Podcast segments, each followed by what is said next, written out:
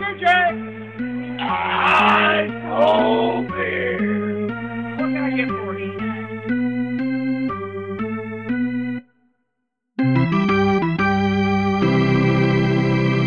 欢迎收听棒球伊甸园第二十一集。哇，好久了，大概有一个月没有更新了啊，因为最近这段时间比较忙啦，然后刚好台北市立棒球场第二季也上线，然后又开始在未来有一些这个球评的工作，所以最近变得很忙，那比较没有时间准备这些东西。那第二十一集呢，对我来讲是一个很特别的一集。说真的，刚刚说那些，我觉得也是借口。因为其实我蛮不想要面对这一集的。那这一集如果我没有记错的话，呃，之前在主节目，我们节目刚刚开始的时候，我们有介绍球场，我应该也有提过，呃，今天的这个主角 Kaufman Stadium 的一些故事。那我们今天再来回顾一下。那上一集呢，我们还在 St. Louis，那那一次呢，我待了三天两夜。第四天呢，我就要去 Kansas City，然后去看皇家队的比赛。那那一天我记得是一大早，好像是九点的 Greyhound 要去 Kansas City，大概四到五个小时左右。呃，八点多到了这个车站，哇，发现不得了，车站呢 Greyhound Station 呢都是人啊，都是人。那好奇怪，因为想说应该不太可能，呃，要搭车的人有这么多，结果发现哦。原来是前一班哦，这个车子大 delay 就是延误了，那很多人没有上车。当车子到了这个车站以后，要往 Kansas City 的车，其实要很多人，他是前一班应该要上的，那他们等了很久，那后来就大家都挤上车，那我刚好就是第一个没有搭上那班车的人，就是啊，位置都坐满了，然后我就没有位置坐了，所以我就只好再等下一班。可那个时候我就看了，因为我原本订了票了。想说要去看这个皇家队的比赛，而且旅馆也订了，所以我不太可能改期，或者说我在圣路易斯多留一天，所以我就决定搭这个 M Track 过去，那大概也是三到四个小时左右，反正就把等于把这个客运的票给算浪费掉了这样子。后来也很顺利的到了 Kansas City，然后也坐了大概一个多小时的公车哦，因为这个 Kansas City 的市区离皇家队的主场 Kauffman Stadium 有一段距离，大概要。呃，光你开车哦，大概也要四十到四十分钟到一个小时左右。它是在郊区的地方，你可以想象有点像是在呃，可能台北市到可能到桃园哦，可能到青埔这个位置，可能还更远一点点这样子。所以它大概是这样的距离。那 Kauffman Stadium 它就是在这个 Kansas 酋长队的这个球场的旁边，它叫 Arrowhead Stadium，美式足球场的旁边就是 Kauffman Stadium。等于说，棒球场跟美式足球场哈是在同一个地区，那我们可以在球季的时候可以共用这个停车场，所以也比较方便，这样的规划也比较好。然后他们在郊区，所以呃高速公路旁边，它的交通也会比较顺畅一点。那在美国有蛮多的球场都是哦、这样子盖在郊区的。上次我们聊到呃酿酒人的主场，其实也是这样子，他们就是盖在郊区，然后在高速公路的旁边这样子。那这个球场，我想大家应该都。不太陌生嘛，因为那个时候王建民有在皇家队出赛，所以台湾也有转播一些皇家队的比赛。那他最有名的 Kauffman Stadium 最有名的就是那个电子看板，他们的积分板在中外野，正中外野的这个地方有一个皇冠的看板，他们叫做 Crown Vision，Crown 就是这个皇冠嘛，Crown Vision。那我看了一下，他们在二零二一年有做了一次升级改版，那前一次的改版是二零零八年。所以我看到的二零一六年那个版本是已经是前一个版本了，现在这个版本好像比较大一点哦，它把这个荧幕变得更大，而且也是大联盟里面所有三十个球场里面最高的。那这个电子看板呢，有一百零五英尺这么高，换算成公尺就是三十二公尺，相当于大概十层楼高，将近十层楼高，非常高的一个这个电子看板，很高。那它能呈现的资讯也都是。呃，可能是上下一半哦，等于是横式的两块，然后垂直的叠在一起，好，所以这个电子看板是比较特别的。一般呢，有些球场它可能是两个电子看板，哦，或是一个是负的，一个是主的这样子。像 Dodger Stadium 它就有两个电子看板，然后有些球场是一个电子看板这样子。那 Kaufman Stadium 最有名的就是它的这个皇冠的电子看板，它的看板上面是一个皇冠啦，那它的这个造型呢，比较像是一个盾牌哦，一个像本垒板这种造型。当然它的这个呃上半部是比较长一点，并不像本垒板感觉比较接近一个正方形的这样子的情况。那这个看板呢，大家一去一定会看到，所以这个也不用我多做介绍。那看板下面呢是一个喷水池，很大的喷水池哦。这个喷水池也是呃 Kauffman Stadium 一个很大的特色。有时候你会看到这个全垒打球飞进到喷水池里面。其实大联盟有也有几个球场，它的外野是有有水的啊，例如像这个光芒队的 Tropicana Field，它有一个这个红鱼池。那还有另外一个像是 Chase Field 响尾蛇队的主场，它也有一个游泳池，但这个游泳池的水量当然不能跟这个喷水池比。那像天使队的主场 Angel Stadium，它有一个假山的造景，也有水。那这个啊，是我想应该是水量最多的啊。当然你排除掉这个 Oracle Park，它旁边就是海湾，这个不算。那我想啊，Kauffman Stadium 这个喷水池应该是应该是这个容量最大的吧，就是水池里面容量最大的。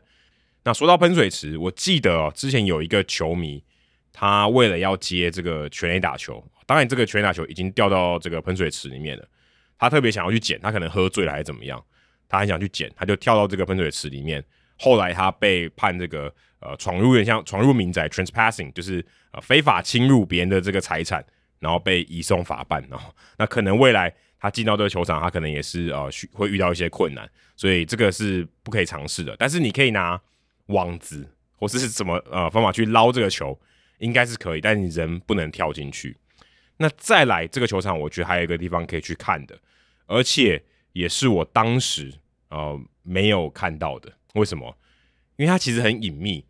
它是在这个本垒后方有一个座位是红色的，一般那个座位是深绿色，在本垒后方。那有一个座位是红色的，是 Buck O'Neill 的纪念座位。那这个座位呢，平常是这个算是呃贵宾席啊，所以你是买票是没有办法坐的。那像在红袜队的有一个 Ted Williams 的这个座位是在这个右外野的地方，他们曾经说全垒打曾经打到那个锅的地方，但是是一个传说啦，还有一个红色的座位。然后像光芒队的地方也有一个 Wade Boggs 的这个黄色的座位，所以这种座位其实在各个球场也都会有一些这样子。那在 Kauffman Stadium 就是有 Buck O'Neil 的这个座位。那 Buck O'Neil 呢，就是呃，Kansas City 很有名的一位黑人的球员，他也当过教练。他在黑人联盟的时候是一个非常有名的球员，Buck O'Neil。所以为了要纪念他，然后在这个球场有一个呃以他为命名的一个座位，就在本垒的后方。那这个座位你是平常是没办法去坐的。那你如果有机会的话，你可能可以在赛前或在赛后，然后可能问一下当的当时的这个工作人员说，哎，可不可以去？啊，那边拍个照什么的，那我觉得这是一个很特别的景点。那我当时其实没有注意到这个，我觉得有点有点可惜啦。那再来就是，呃，这个球场它的左外野有一个他们球队的名人堂哦，就像我们上一集聊到的红雀队的名人堂哦，但是它是红雀队的名人堂是要售票的，但皇家队的它是在球场里面是不用售票的。当然，它的规模也比较小一点哈，比较展览性质的，但是该有的也都有，然后也有一些。呃，可能棒球的基本的介绍，然后有一些皇家队的这个展示的用品。那像我那一次去二零一六年的时候，非常刚好，刚好他们前一年拿到世界大赛冠军，所以有看到世界大赛冠军那个联盟主席的奖杯也摆在那里啊，所以很幸运了。那当时就有去看到，那这个是在球场里面的，所以这跟红人队还有红雀队的比较不一样，因为他们是在球场的外面，所以如果你是休赛季的话。你应该也可以去看哦，这两个球这个名人堂，但是我不是很确定 Kauffman Stadium 的这个休赛季有没有开，但是有比赛的话一定有开，而且是免费的，所以这个如果你有机会的话，也可以去看一下，我非常推荐。然后里面我觉得东西也展品也蛮不错的。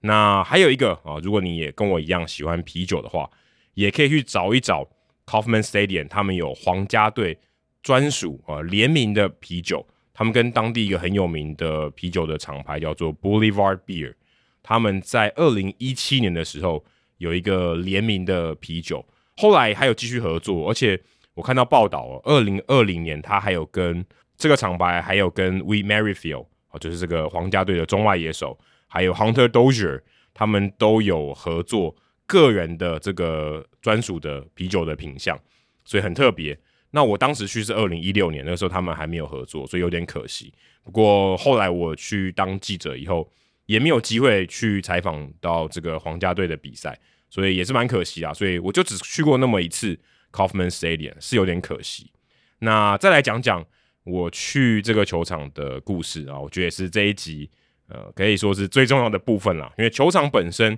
我觉得它的特色并没有到那么多，但是它特色很独特，像是这个看板，然后像是喷水池。但是这个球场令我最印象深刻的，绝对都不是这些硬体的设施，而是在那边发生的一段故事。那一天我记忆非常清楚哦，到球场的时候大概是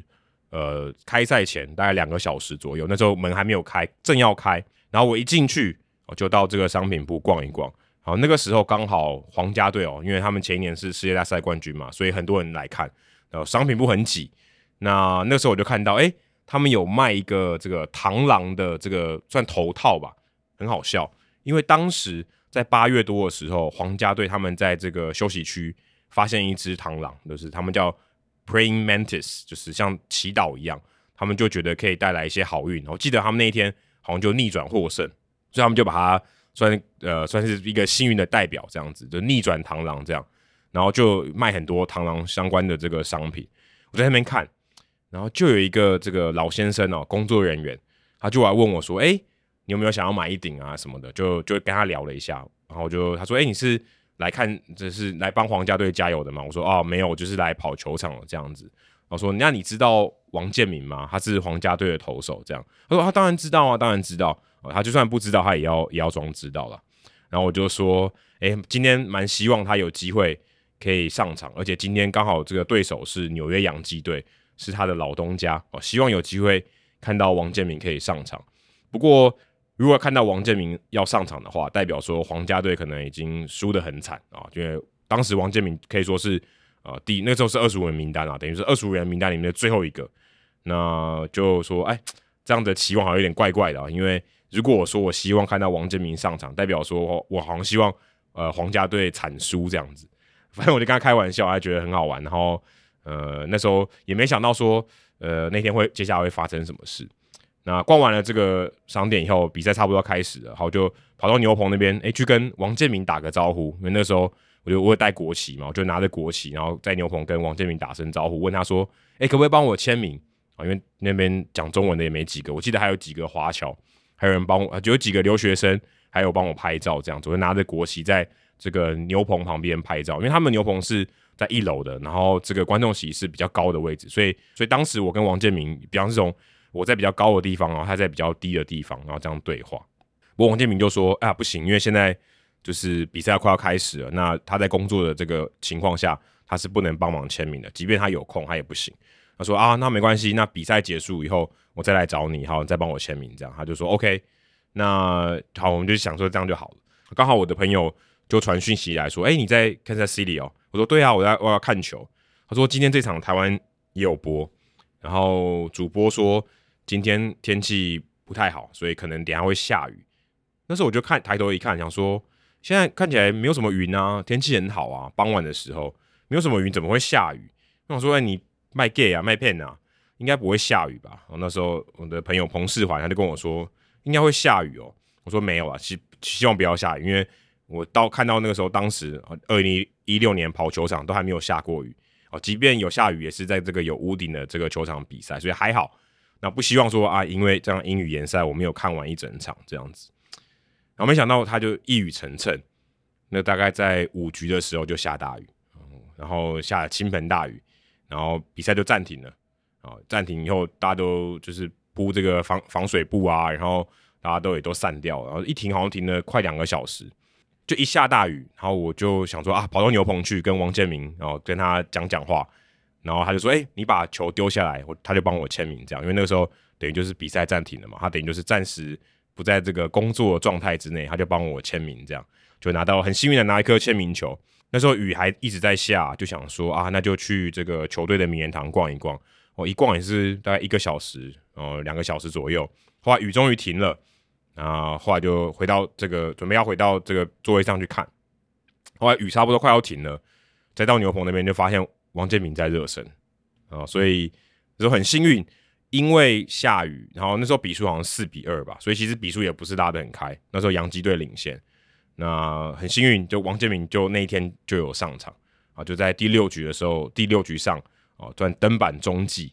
就很幸运了。然后那时候因为也十点多了，那时候大概停了两个小时，所以现场的人大部分也都走了。原本是买这个本垒后方最上面的这个票，最差的票。然后我就后来就坐到本后去看这个球，虽然但不是贵宾席啦。然后我就记得我在那边鬼吼鬼叫，一直拍照啊，然后说就帮王建民加油这样。旁边的那个球迷都看我，想说：哎，怎么一个疯子这样子？我说台湾来的、这个现在场上的这个投手是台湾的投手，非常厉害。他以前在洋基队这样子，然后拿单季拿过十九胜，然后就看他投的快两局吧，然后就觉得很很开心哦。有就刚好有机会可以看王建民上场投球，其实那也是我第一次呃亲眼在现场看到王建民投球。虽然之前跑球场，但也都没有遇到皇家队，所以也当然就没有机会看到王建民投球。那王建民在他全盛时期的时候，我也没有在美国，所以也没有机会看到。所以那一次其实是我第一次看到王建民在现场投球，这样，所以蛮感动的。而且那天下还下着雨，这样，然后就拍了很多照片。那回到旅馆就觉得心满意足，这样。那回到旅馆的时候，发现我的相机因为淋太多雨，然后就就就有点故障。那后来还还去跟这个呃旅馆的这个呃算是旅，后来还跟旅馆的柜台哦借这个螺丝起子，我印象非常深刻。我为什么会提到这个？就是我我不晓得为什么到现在我都会记得那一幕，就是那时候我很兴奋，然后也有点心急，我的这个相机如果坏了。我接下来就没办法拍照了。那是我买了大概八年的这个尼康的 D 六十，很就是我很心爱的一个相机，虽然不是很贵。然后我就想说，这个啊，怎么这个都接触不良，好像没办法开机这样。虽然刚刚拍了一大堆照片，很怕说相机就不能再用了。那我接下来旅途就没办法拍照。那我就记得那柜台是一个，他应该是他们，应该是这个店这个旅馆的经理，是一个中东的人，他就借我螺丝起子。然后我还记得我在那边把螺丝起子栓开，很就是反正一直很心急，就一直打不开怎么样。他说：“你慢慢来，深呼吸，慢慢来，来处理这个事情，慢慢来。”当下我我到现在我都还记得那一刻。每次我觉得很心急、很兴奋，想要做一件事情，但是有点卡住的时候，我都会想起在旅馆柜台把那个螺丝相机的螺丝松开的那一刻。我也不晓得为什么，可能。可能后来的事情，这个影响我太深。那这个事情就在 Kansas City 就就结束了。后来我刚刚有讲到说，我有拿到王建民的签名球嘛？那因为我是带一个背包，然后我没有我没有办法哦带那么多纪念品，一直这个跑来跑去。所以后来我到了迈阿密的时候，应该就是过大概一个礼拜以后，我到了迈阿密，我就把我的一些这个可能签名球，还有一些我拿到的公仔，就寄到我的旧金山的。朋友家，我想说啊，不行，因为我这个太多，而且我旅途上我也用不到这些东西嘛，就寄过去。等我要回台湾的这个之前，然后的最后一站的时候，我再把一些东西带一起带回去，这样子，好就寄了。结果后来我要回台湾的时候，我到我朋友家，然后我打开我的包裹，哦，其实也没有打开啦，那包裹已经被打开了，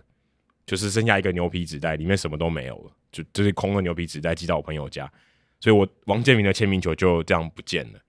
哦，当时其实我。真的非常非常难过。其实我大概回来大概一年，我都对这件事情非常难过。甚至我必须跟大家老实说，那天我拍的照片，就是那天王建民拍的照片，我到现在就到我要录音的这一两天，要准备资料的时候，我才敢打开来看，因为我都会想到当时的事情，我觉得就很难过。而且呢，如果大家只讲到现在，大家应该有点印象的是那一场。刚好就是王建民在大联盟的最后一场比赛，因为下雨，因为我决定临时搭火车要赶上这这场比赛，我才有办法看到这场比赛。然后我签到签名球，我觉得非常珍贵。但当时不知道，当时我就知道王建民受伤，然后就是被释出，那不晓得说啊，这是他最后一场比赛，那就觉得很难过。然后我到现在我都就是到做过功课这一天。这这几天我才把这个呃，我当时拍的照片拿出来回头看，因为这个对我冲击实在太深。但是后来我的朋友哦、老魔，他后来有去上这个王建民他们呃找这个德州农场学校来台湾开课，那时候他有帮我要了一颗签名球，就是他知道我的故事，他就送我一颗王建民的签名球。当然很谢谢他，但是虽然这个签名球是不一样，但是那时候我就觉得，我回到台湾的时候，我就花了很多时间去消化这件事情，我觉得很蠢了。我自己，我自己觉得我自己很蠢，但是也很有点难过，就觉得这个是旅程中的一个遗憾，这样子。那后来，嗯、我也化 悲愤为力量。后来我当驻美记者以后，我也有机会遇到王建民啊，在这个他去跑这个十二强拜访小联盟球员的时候，那有亲自跟他讲这段故事。他好像依稀还记得，我不知道是不是跟我这个这个这个虚应故事一下，就反正我跟他讲这段故事，然后他就说：“哎、我记得当时有一个，当时台湾人有一个台湾人这样子，所以也算是一个还不错的据点。然后最后有跟王建民前辈啊，也有访问到他，然后又跟他聊聊天这样子，所以嗯，觉得当时就是老天爷把这颗球借我一下，然后又拿走了啊，就觉得。”是蛮可惜的，但是也是人生中一个很特别的故事啊。那这个这个球场对我来讲是一直是一个蛮苦涩的回忆。我常常在 YouTube 上面看到 YouTube 会推荐给我王建民那一场比赛的影片，我都不敢点开来看。我对，即便这也不是什么重要的事情，但嗯，我就一直很逃避这个回忆。所以我录这一集其实也蛮逃避的哦。其实。我一直不太想打开啊、当时的这些照片，然后去回忆这些事情，我觉得还是有点、有点、有点苦涩了。那 那终究也是要面对的，就也在这边啊、分享给大家，就是一个还蛮特别的故事。Kauffman Stadium 对我来讲是一个非常别具意义的球场，因为我在那边看到了呃王建民在大联盟啊、目前为止啊的最后一场比赛，但我想应该也真的就是。呃，他生涯在大联盟的最后一场比赛了。好，以上就是棒球伊甸园第二十一集的内容。那大家，如果你去球场有遇到什么样的遗憾，